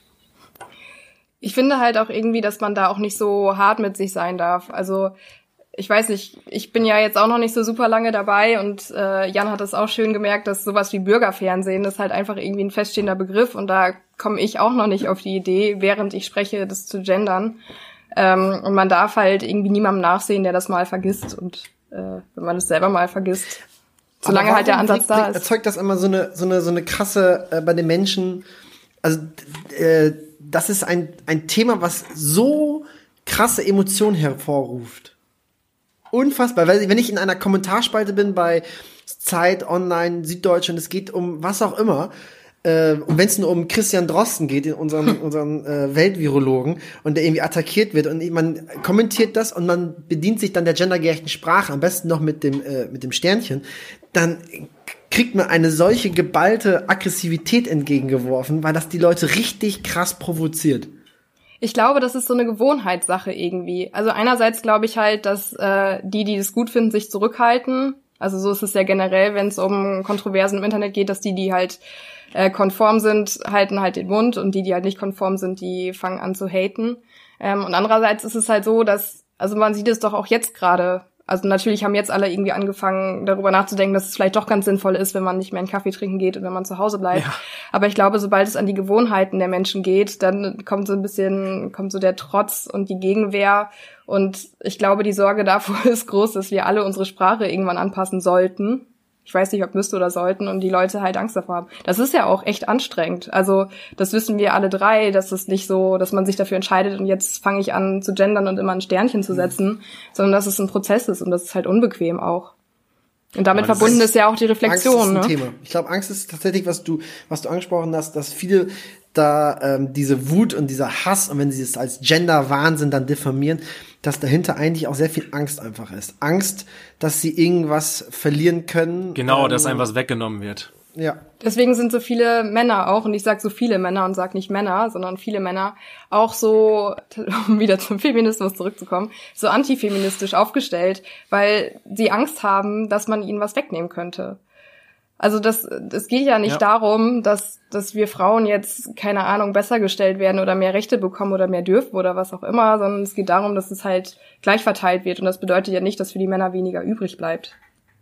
Ja, und es ist ja auch so, dass den Männern äh, zwangsläufig, äh, wenn wir auf dem Weg sind zu dieser besseren Gesellschaft, wo es keine äh, Benachteiligung durch das Geschlecht gibt, dass den Männern etwas weggenommen werden muss. Das ist ja meine Message immer, dass man Schwäche auch zulassen darf, weil äh, Männer, viele Männer, äh, ein Stück weit im Endeffekt alle Männer, äh, durch das durch die Gesellschaft, die wir gerade haben und durch die herrschenden, noch herrschenden Benachteiligungen, es ist ja so, sehr viele Vorteile über eine sehr lange Zeit genossen haben. Und ähm, ja, wenn äh, irgendwie alle in den Genuss dieser Vorteile kommen sollen, beziehungsweise wenn es auch einfach darum geht, diese Vorteile abzuschaffen, so dass es äh, nicht ein Privileg ist für äh, das Mitglied einer einzelnen Geschlechtergruppe, sondern irgendwie für jeden normal erschwinglich ob es um Macht geht oder äh, Finanzen oder was weiß ich nicht was, ähm, dann müssen zwangsläufig, äh, muss ein bestimmter Teil der Gesellschaft äh, auch mal einen Schritt zurücktreten. Und was halt auch ja. irgendwie so ist, ist das fehlende Unverständnis, ne? Also natürlich können Männer oder viele Männer vielleicht nicht so gut verstehen, wie es ist für Frauen diskriminiert zu werden, so wie wir uns als weiße Menschen wenig mit äh, Rassismus gegenüber schwarzen Menschen beispielsweise befassen, weil wir davon nicht betroffen sind. Oder dass wir gerade lieber Menschen aus Neuseeland wieder zurück nach Deutschland holen, anstatt den Geflüchteten zu helfen, die da gerade im Lager festsitzen in einer prekären Situation. Also solange man halt nicht betroffen ist, ähm, setzt halt ja auch oft dieser Reflexionsprozess darüber nicht ein. Und wenn du halt nicht verstehst oder dich nicht betroffen fühlst von einer Sprache, die dich nicht betrifft und die dich nicht diskriminiert, dann ist vielleicht auch der Wille gar nicht da zu verstehen, warum das trotzdem Sinn machen könnte, weil es tut ja keinem weh. Ja. Also wenn ich ich gendere, dann stört es ja, also Leute sagen, es stört den Redefluss und ist dann anstrengend zuzuhören. Aber das ist ja ein geringer, geringes Übel. Und da auch wieder Thema Schwäche zulassen. Ich finde, ähm, man, man muss es oft auch runterbrechen, so dass es für, für alle nachvollziehbar und verständlich ist. Äh, geht ja nicht nur darum, Benachteiligung von Frauen eben abzubauen, sondern allgemein äh, eine wertschätzende Kultur des Umgangs zu schaffen, wo Unsicherheiten auch zugelassen werden. Und Unsicherheiten haben eben auch ähm, viele Männer. Es werden ja nicht alle groß äh, und äh, bilden sich heraus zu äh, lautstarken, selbstbewussten Charakteren und Persönlichkeiten.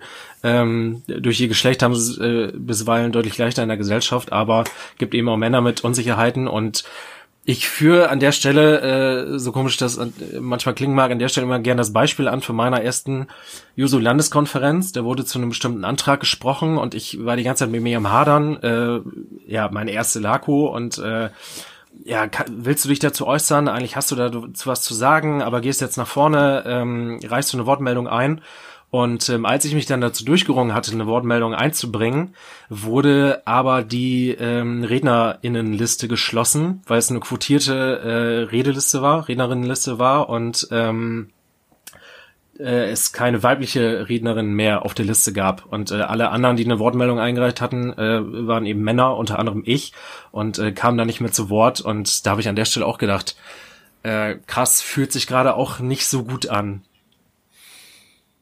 Ja, ist halt immer die Frage. Also da bin ich mir auch noch gar nicht so sicher. Irgendwie denke ich, ich, immer so, ich denke mir so, ich habe ich weiß gar nicht, letztens irgendwann über meine Mitbewohnerin mit Leuten ein Bier getrunken und ich weiß nicht mehr, was für ein Gespräch das war und es ist nur noch so ein Fetzen hängen geblieben und das war, dass er gesagt hat, äh, Diskriminierung gegenüber äh, Mehrheiten kann auch mal in Ordnung sein.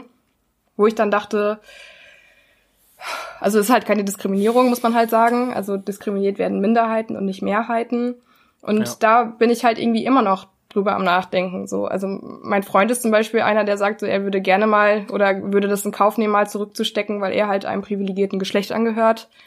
Aber letztendlich ist ja eure Generation oder unsere Generation, aber der Teil eures Geschlechts, eurer Generation, ist ja nicht nicht so sehr für diese strukturelle Diskriminierung verantwortlich wie vielleicht andere äh, wie vielleicht andere Generationen. Also es ist ja nicht so, dass jetzt irgendwie das Jan ist schon ziemlich alt. Aber es ist ja jetzt nicht so, dass, dass, dass junge Leute jetzt ausbaden müssen, was vielleicht Alte verzapft haben. Das Sorry. ist natürlich auch viel zu einfach betrachtet, weil natürlich die strukturellen Unterschiede ziehen sich natürlich auch einfach durch, durch alle Menschen durch irgendwie.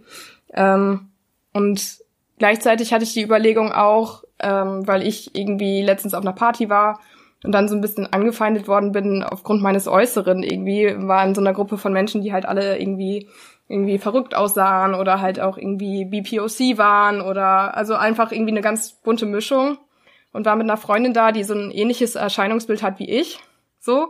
Und wir sind irgendwie, ich weiß gar nicht mehr genau, wie es war, sie hat es mir nur erzählt und ich war halt irgendwie dann in dem Moment kurz genervt und habe aber erst am nächsten Tag darüber angefangen nachzudenken und habe halt auch so gedacht, so, hat mich halt voll getroffen irgendwie, dass ich aufgrund meiner äußeren Erscheinung halt irgendwie ähm, oder meiner ethnischen äußeren Erscheinung irgendwie ähm, das Gefühl hatte, nicht willkommen zu sein.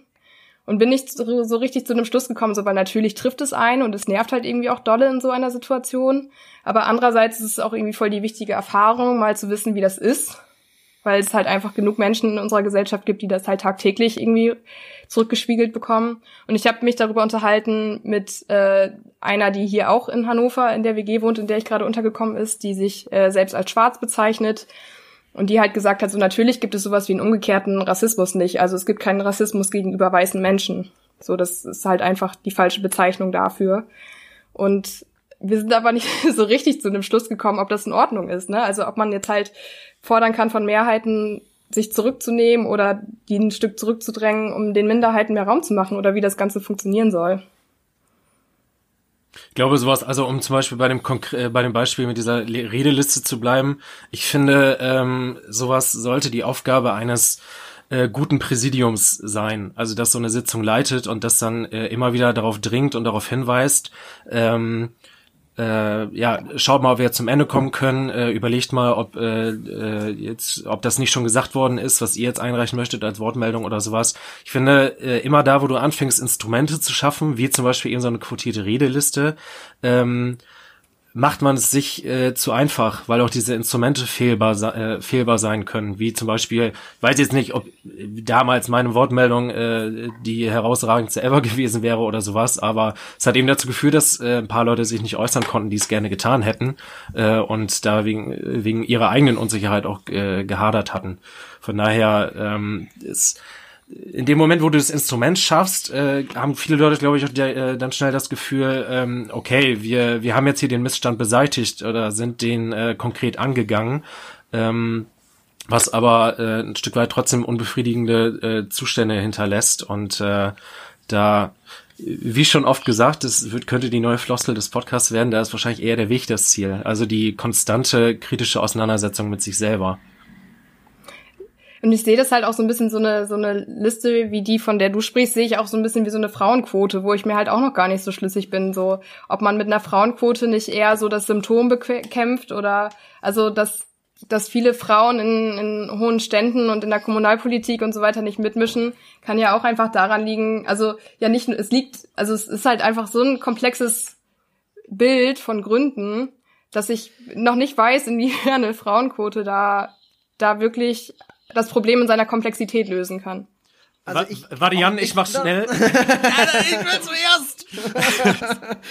Zwei weiße Männer, die sich. Nein, ähm, Frauenquote, ich finde, das ist so ein typisches Ding. Äh, auch da ist der Weg das Ziel. Also die Gesellschaft, die da erschaffen werden soll durch so eine Quote, die braucht keine Frauenquote. Aber äh, da ist es zum Beispiel so ein Ding, wo ich denke, da ist ein Instrument, äh, zumindest sinnvoll. Sachen, die von oben verordnet werden, das ist zum Beispiel auch für die Inklusion zum Beispiel auch so, ähm, Sachen, die von oben verordnet werden, das kann äh, dann nicht äh, ad hoc funktionieren. Es mu muss immer die Impulse, da, es müssen dadurch die Impulse geliefert werden, dass von unten etwas nachwächst. Äh, eben zum Beispiel diese Kultur des äh, respektvollen, guten Umgangs miteinander, die ich vorhin angesprochen habe. Und ähm, die kann auch nur langfristig zum Beispiel darüber geschaffen werden, dass es eine Frauenquote gibt, dass es äh, ähm, ja eben leider durch durch diese Regelung äh, zur Normalität wird, dass Frauen da präsent sind, ob es jetzt in ähm, irgendwelchen Vorständen sind oder in Parlamenten oder sowas. Aber langfristig äh, dann hoffentlich dadurch eine Gesellschaft entsteht, die sagt, ähm, okay, wir kriegen unsere Vorstände und unsere Parlamente auch äh, ohne diese Quote ähm, vernünftig besetzt und äh, ohne irgendeine Geschlechterdiskriminierung. Ja. Ja, also ich äh, sehe auch äh, die Frauenquote, ich sehe die positiver. Ähm, sie ist natürlich letztendlich nur eine Ultima Ratio und äh, das letzte Mittel und auch nicht ähm, in einer perfekten Welt erforderlich. Äh, und ich sehe sie auch nicht überall unkritisch. Also ich habe zum Beispiel gewisse Bauchschmerzen, wenn es den Bereich äh, quotierte ähm, ein quotiertes Parlament angeht, weil da werde ich dann so ein bisschen ja Verfassungsrechtler daran gehen, dass ich dann so ein bisschen Bauchschmerzen habe, dass wir dann ähm, damit das Wahlrecht so ein Stück weit ähm, an, anpassen, ist vielleicht der falsche Begriff, aber dass wir in das Wahlrecht der einzelnen BürgerInnen eingreifen. Ich glaube, da muss man ganz vorsichtig sein. Gleichwohl will ich das nicht ähm, ähm, irgendwie ausschließen, dass man da auch entsprechende Vorgaben macht von staatlicher Seite, aber das ist ein sehr sensibler, ein grundrechtssensibler Bereich. Aber gerade so im Bereich Konzerne, ähm, Unternehmensvorstände, ich glaube, eine Frauenquote ist da dringend erforderlich und ich finde es gut, dass wir sie haben, weil ähm, es gibt einfach unglaublich viele hochqualifizierte Frauen und Managerinnen. Und trotzdem, äh, und das seit Jahren, und seit Jahren ähm, haben Frauen oftmals einen ähm, besseren ähm, Abschluss auf der universitären Ebene, auf der ähm, äh, äh, Fachhochschulebene, auf der ähm, schulischen Ebene und trotzdem verändert sich der Frauenanteil in diesen Spitzenpositionen gar nicht oder nur sehr, sehr, sehr, sehr langsam.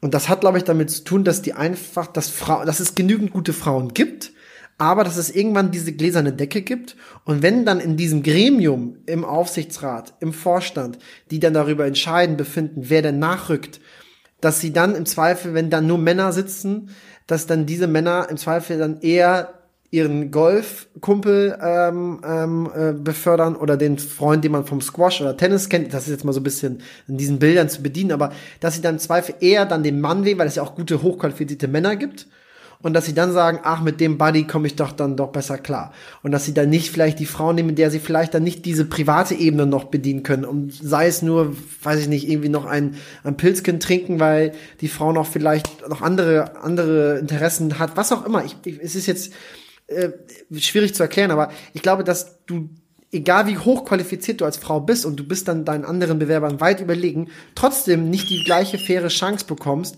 weil dann die Männer unter sich lieber bleiben und dann dem Mann äh, diese Möglichkeit äh, verschaffen, aufzurücken. Und da brauchen wir, glaube ich, diese Quotierung, um eine andere Struktur in diesen Spitzenpositionen zu schaffen. Und wenn dann in diesem Spitzengremium tatsächlich auch ein signifikanter Frauenanteil geschaffen worden ist, dann braucht man, glaube ich, keine Frauenquote mehr, weil es dann tatsächlich bei der nachrückenden äh, Auswahl wirklich nur noch um Qualifikation geht und nicht mehr darum, mit wem habe ich dann vielleicht einen Saunabesuch geteilt. Also ihr meint, wenn man jetzt die hohen äh, Männer dazu zwingt, mit Frauen zusammenzuarbeiten, dann merken sie, dass es gar nicht so schlimm ist, wie sie Nein, denken? dann merken sie es nicht, Nein, aber dann sind sie nicht mehr in der Mehrheit.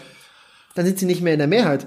Weil am Ende des Tages ist es halt eine Mehrheitsentscheidung. Und wenn letztendlich da 50% Frauen drin sitzen, in einem Gremium, im Vorstand, Aufsichtsrat, dann können sie einfach nicht mehr nach Gutdünken entscheiden. Und ich erlebe es auch, reine Männergruppen, äh, und das ist auch in einem Podcast so, aber noch größer, in einer größeren Männergruppe, dass da gewisse, ähm, ähm, wie soll man sagen, äh, Verhaltensweisen dann auf äh, sich entstehen und auch Dynamiken entstehen, die, wenn eine Frau, und wenn es nur eine Frau ist, aber wenn allgemein schon mehrere Frauen in diesem Gremium mit drin sitzen, in dieser Gruppe, dass diese Dynamiken so nicht entfaltet werden können, dass eine Selbstdisziplinierung auch bei Männern stattfindet. Natürlich, das ist jetzt vielleicht zu positiv beschrieben von Männern, aber dass, dass das schon eine äh, korrigierende Wirkung hat. Und wir müssen dafür sorgen, dass Frauen in diese Gremien endlich eintreten, damit sich dann nachhaltig was verändert. Und ich glaube, dass dann eine nachhaltige Veränderung eintritt, die es auch ermöglicht, theoretisch von der Frauenquote abzusehen. Aber wir werden dann gar nicht mehr darüber diskutieren, weil diese Quote dann, glaube ich, ohne weiteres in der Praxis schon eingehalten wird. Und dass es dann nur noch so eine Untergrenze wäre.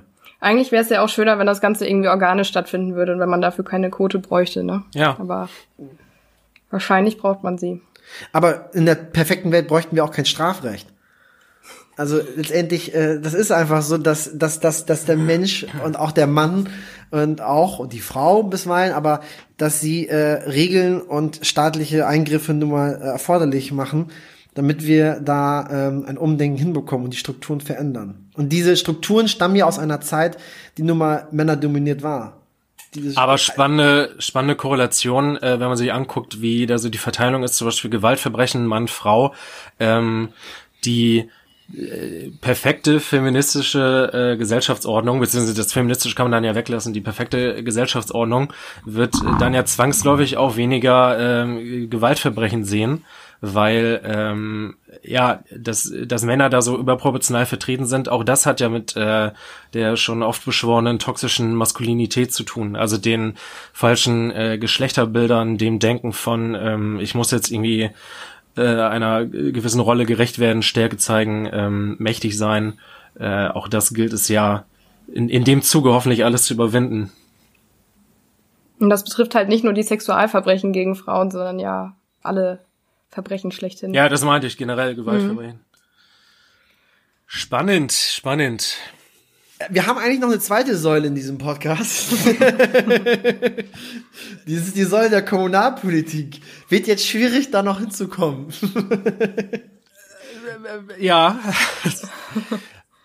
ähm, ja, und mit Blick auf die, die Frage ist, wollen wir den, den, den das, das große Thema Seaport, soll das tatsächlich äh, heute noch diskutiert werden oder ist das eher Raum für einen, einen anderen, äh, eine andere Folge? Ich würde, weil ich glaube, das machen wir, Jungs. Was machen wir? Nichts. Ähm, aber ich äh, glaube auch, dass es, äh, wir haben ja gerade ein bisschen Zeit, um mit einer etwas engeren Taktung aufzunehmen, dass es äh, gerade gar nicht schlecht wäre, äh, diese gute Folge, diese sehr gute Folge bis jetzt schon, finde ich, äh, die mir sehr gut gefällt, nicht zu überfrachten mit einem Thema, das jetzt noch komplett außer der Reihe steht. Und mhm. äh, wir haben ja auch noch einen spannenden Blog. Ja, das ist, ich finde, der Seaport-Blog, äh, das ist tatsächlich ähm, auch ein spannendes äh, kommunalpolitisches Thema, was wir nochmal diskutieren sollten. Aber ich zumindest eine kleine äh, kommunalpolitische Posse würde ich ganz gerne einmal hier noch äh, anbringen, nämlich äh, Männer und Autos. Vielleicht kann man das so damit ein bisschen als, als Bridging nutzen. Männer und große Autos. Ich muss mal eben Ladekabel ähm, holen.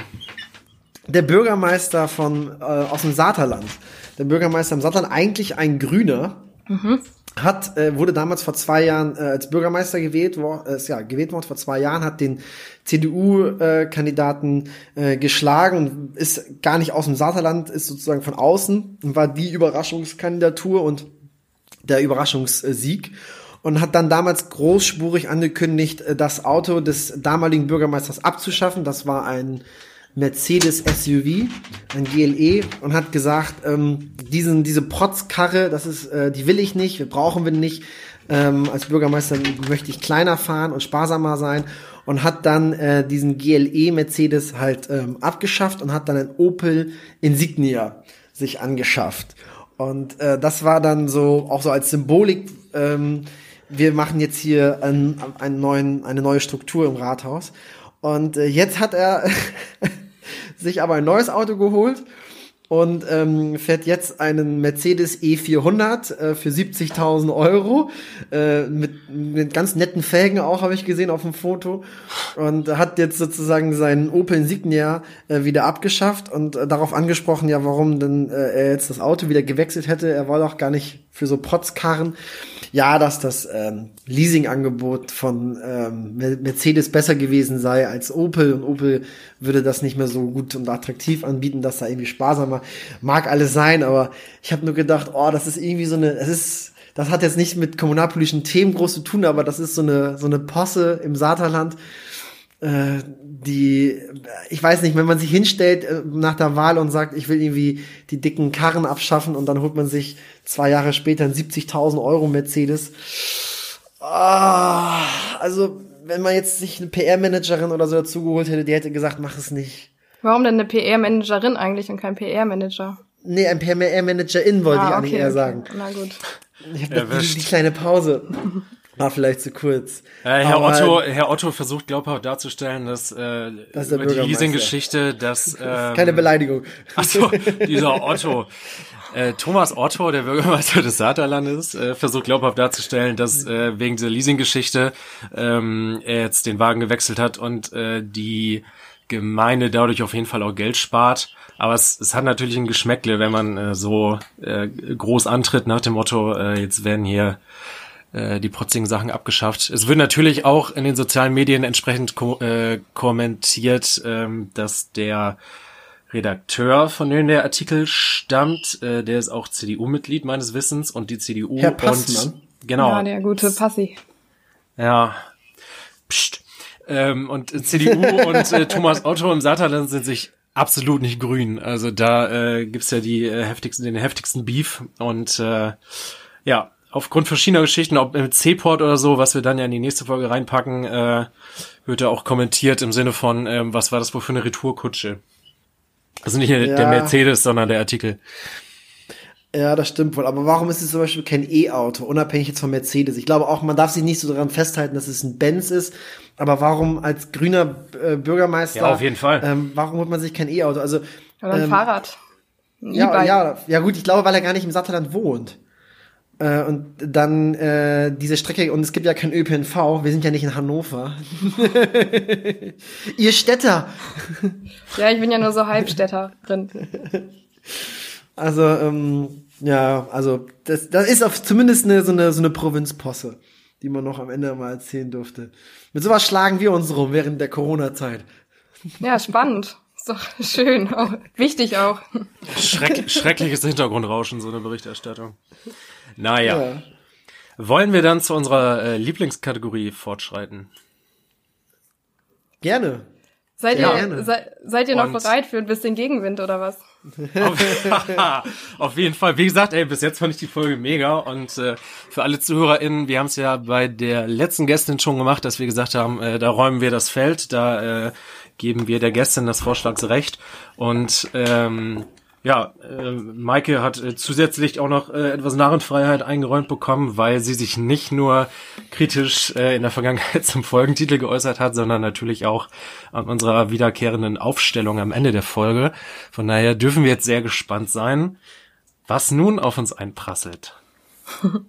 Also man muss dazu sagen, dass ich da auch schon mit Sönke drüber geschrieben habe, ähm, dass ich die Kategorie auch äh, nicht so richtig gelungen finde ähm, weil ich das Gefühl habe, dass wenn zwei Männer, zwei weiße hetero-cis-Männer, eine Frau der Woche küren, um vielleicht auch ein bisschen ihren feministischen Einschlag und ihren Namen zu legitimieren, aber den Vorwurf mache ich jetzt nicht nochmal auf, ähm, könnte das eventuell ein bisschen unauthentisch wirken und auch ein bisschen von oben herab, weil es so ein bisschen wirken kann. Vor allem ist mir das aufgefallen, als Sönke sich für Julia Klöckner entschieden hat aber das hat er auch reflektiert, muss man auch yes. dazu sagen. Danke. Ähm, wirkt, wirkt es ein bisschen so, als müsste man hervorheben, dass auch Frauen ihren Job gut machen. Und ich finde, eine stärkere mediale Repräsentation von Frauen sollte nicht dadurch stattfinden, dass Männer sich dafür entscheiden, das so hervorzuheben. Ich muss dazu sagen, ich habe vorher noch mal nachgehört, Jan, dass du eine in der Verwaltung arbeitende Frau dir ausgesucht hast, um diese Arbeit ein bisschen sichtbarer zu machen. Das finde ich einen wahnsinnig spannenden Aspekt. Ich stehe eurer, Kategor eurer Kategorie tatsächlich ein bisschen kritisch gegenüber, weil ich auch finde, man könnte das ein bisschen ähm, weiterfassen und vielleicht sagen, ich glaube, ein Hörer hatte den Vorschlag geäußert, die, die Tat der Woche oder irgendwie sowas, ähm, wo man alles so ein bisschen mit reinpacken kann und wo diese unangenehme Nuance, die ich halt empfinde, dieses Männer loben Frauen, ähm, irgendwie so ein bisschen wegbricht. Aber aus diesem Grund habe ich mich dafür entschieden, keine Frau der Woche zu küren. Obwohl ich als Frau natürlich irgendwie dann irgendwie schon paradoxerweise einen anderen Stand habe und es vielleicht für manche weniger absurd wäre. Ähm, genau, aber würde gerne euch nochmal nahelegen, die Kategorie ein bisschen zu reflektieren. Danke für das Feedback und ähm, ich finde es äh, super gut, wie du das äh, angesprochen hast. Tatsächlich die Petra Gerlach zum Beispiel, äh, die Jan damals nominiert hat, aufgestellt hat. Äh, an der Stelle habe ich ja damals auch noch betont, dass das äh, ja auch eigentlich dem ursprünglichen äh, Gedanken äh, deutlich gerechter wird als zum Beispiel meine Nominierung von Julia Klöckner. Da ging es ja wieder darum, weniger darum zu zeigen, was, was eine Frau leisten kann, sondern was eine CDU-Ministerin auch leisten kann. Nein, Spaß.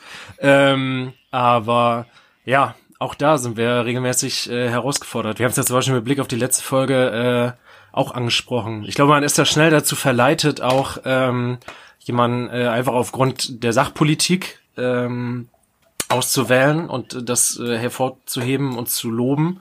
Ähm, ja, aber da so diesen strukturellen Aspekt auch mit einzubringen, wie eben zum Beispiel mit äh, der Verwaltungschefin in Kloppenburg, das äh, gestaltet sich auf jeden Fall auch schwierig.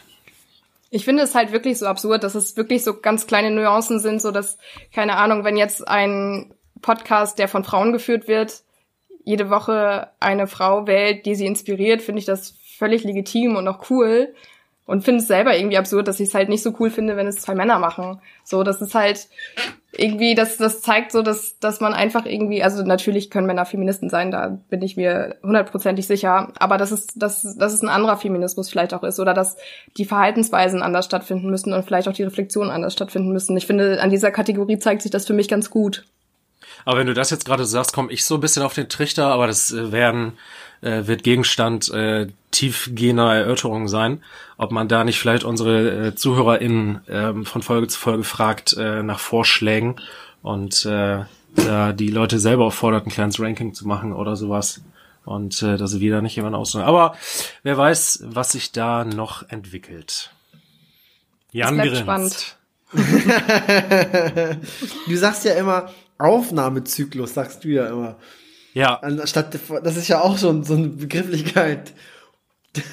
Die kann man, man als anzüglich kann. bezeichnen, ja. Sorry. Aber ich fand, ähm, also um, um dann nochmal dem Ganzen den, äh, den Deckel aufzusetzen, äh, wie du es vorhin nanntest, äh, Männer loben Frauen, äh, das fände ich auch einen unfassbar witzigen Titel für die Kategorie. Das wäre jetzt natürlich die komplett falsche Vorgehensweise nach deinem äh, kritischen Feedback, die Kategorie Männer loben Frauen zu nennen und dann ich, generell ich hatte eigentlich gedacht an an so ich hatte so an, an Roasted gedacht, so Comedy Central Roast, ja. weil im Grunde sind wir sind wir auf dem Stuhl und wurden so richtig geröstet. Stimmt. Von Maike. Maikes äh, Maike äh, Maikes Roast oder also ich glaube dann wird's falsch und wir denken wir wird Michael roast, äh, rösten. Aber ähm, ich glaube, ich, ja? ich glaube, die Zuh ZuhörerInnen, die sehen ja gerade mein Gesicht nicht, aber ich glaube, wenn mein, man mein Gesicht während der ganzen Aufnahme sehen würde, dann würde man auch merken, dass es nicht Roasten im klassischen Sinne ist. ja, aber es wäre wieder so ein, wir müssen ja so ein bisschen Clickbaiting machen, ne? Ah ja, stimmt. stimmt. Wir sind darauf auch angewiesen. Unsere Werbeeinnahmen brechen weg. Wie viel verdient ihr denn mit dem Podcast? 4000 im Monat. Ja. Also jeder. Ja, gute das, Ich finde, das geben unsere äh, Zugriffszahlen aber auch her. Da. Wir, wir sind wir, für verschiedene Weinhersteller und äh, machen wir das ja, Al Alkoholanbieter. Aber bisher hat noch keine Werbung stattgefunden, ne? Nee, ich habe auch gerade überlegt, was, was, ich habe nix. Doch, ich habe das Buch hier ähm, gelobt, also der Verlag zu No More Bullshit, das Handbuch gegen sexistische Stammweis, äh, Stammtischweisheiten. Ähm, kann ich äh, sehr empfehlen, nochmal, so als ähm, kleiner Tipp mit 18 streitbaren, hellsichtigen, humorvollen und ja, natürlich auch feministischen Beiträgen von Stephanie Sargnagel, Lady Bitch Ray, Cecil Leonard, Christoph May und viel mehr. Also, ähm, das war jetzt auf jeden Fall Werbung. Das war jetzt Werbung zum Ich habe in der Folge aber mit Jessica Heister habe ich äh, meinen Whisky benannt, aber der ist dann glücklicherweise im, im Rauschen meines schrotten Mikrofons untergegangen. Von daher konnte an der Stelle Schleichwerbung noch verhindert werden. wow. Ähm, gut, wir haben, ich glaube, Sönke, du machst es wieder so, du, du ähm, überlegst dir dann abschließend, welche, ähm, welchen Folgentitel wir nehmen, beziehungsweise du nimmst. Das ist ja für mich auch immer eine kleine Überraschung, muss ich gestehen an dieser Stelle. Ich äh, krieg dann auch immer den Folgentitel dann präsentiert und auch die Beschreibung der Folge. Für mich ist das immer sehr. Ja, bis jetzt mit dem Folgentitel konnten wir uns ja noch konsensual einigen. Ja. Apropos aber, ähm, Folgenbeschreibung, ähm, da muss ich den Verfasser an dieser Stelle nochmal in Schutz nehmen, ähm, äh, um noch auf den Rose von vorhin zurückzugreifen. Ähm, als, als du sagtest, du hast dich dann äh, aufgrund deiner Einladung hierher ein bisschen mehr mit dem Podcast äh, auseinandergesetzt. Ähm, nochmal deutlicher Hinweis, aus den Folgenbeschreibungen kann man inhaltlich gar nichts rauslesen. Also, die sind, äh, die sind nur für den, nur für Fun, ja. Ja, ja. habe ich auch festgestellt. Ja, aber ich habe auf jeden Fall Spaß dabei, das, das kann man nicht leugnen. Naja. Cool. Dann, ähm, aber ich, ich, ja gut, ich glaube, Jan und ich, äh, äh, ich entnehme das zumindest Jans Gesicht zwischenzeitlich, äh, sind sehr dankbar für diese Folge. Äh, haben, glaube ich, beide das Gefühl, dass es eine echt mega gelungene Folge ist. Und dann möchten wir dich aber nicht ganz so leicht äh, davonkommen lassen mit deiner Frau der Folgepositionierung. Und Oh, oh. Äh, könnten uns, glaube ich, beide, äh, glaube ich, äh, beide gerade gut darauf einigen, ähm, dass äh, zumindest ein Stück weit dann du unsere Fol äh, Frau der Folge bist für eine sehr gute, sehr kritische, sehr reflektierte Aufnahme. Ja, Dankeschön, Dank. können wir nur sagen. Dankeschön. Danke an euch. Wir haben zu danken. Vielen lieben Dank, äh, dass du uns ähm, ein paar äh, uns teilweise bekannte, aber auch unbekannte Schwachstellen nochmal aufgezeigt hast. Und ähm, es ist äh, immer nicht so einfach, sich selbst immer nur zu reflektieren, deswegen ist es total gut, dass auch andere einem den Spiegel aufzeigen. Und ähm, dann wollen wir mal gucken, was daraus in den nächsten Wochen noch so wird. Wir, wir, wir diskutieren ja auch unsere Folgen äh, meistens nicht unmittelbar danach, also das machen wir auch, aber oftmals so ein, zwei, drei Tage später schreiben wir noch mal und sagen, was wir ganz gut fanden oder schlecht fanden. Und äh, das, da wär, damit werden wir auf jeden Fall schwanger gehen als Männer mit diesen äh, Gedankengängen. Nach, nach diesem Aufnahmezyklus. Ja. Das schönste gespannt, Durcheinander entsteht macht. durcheinander.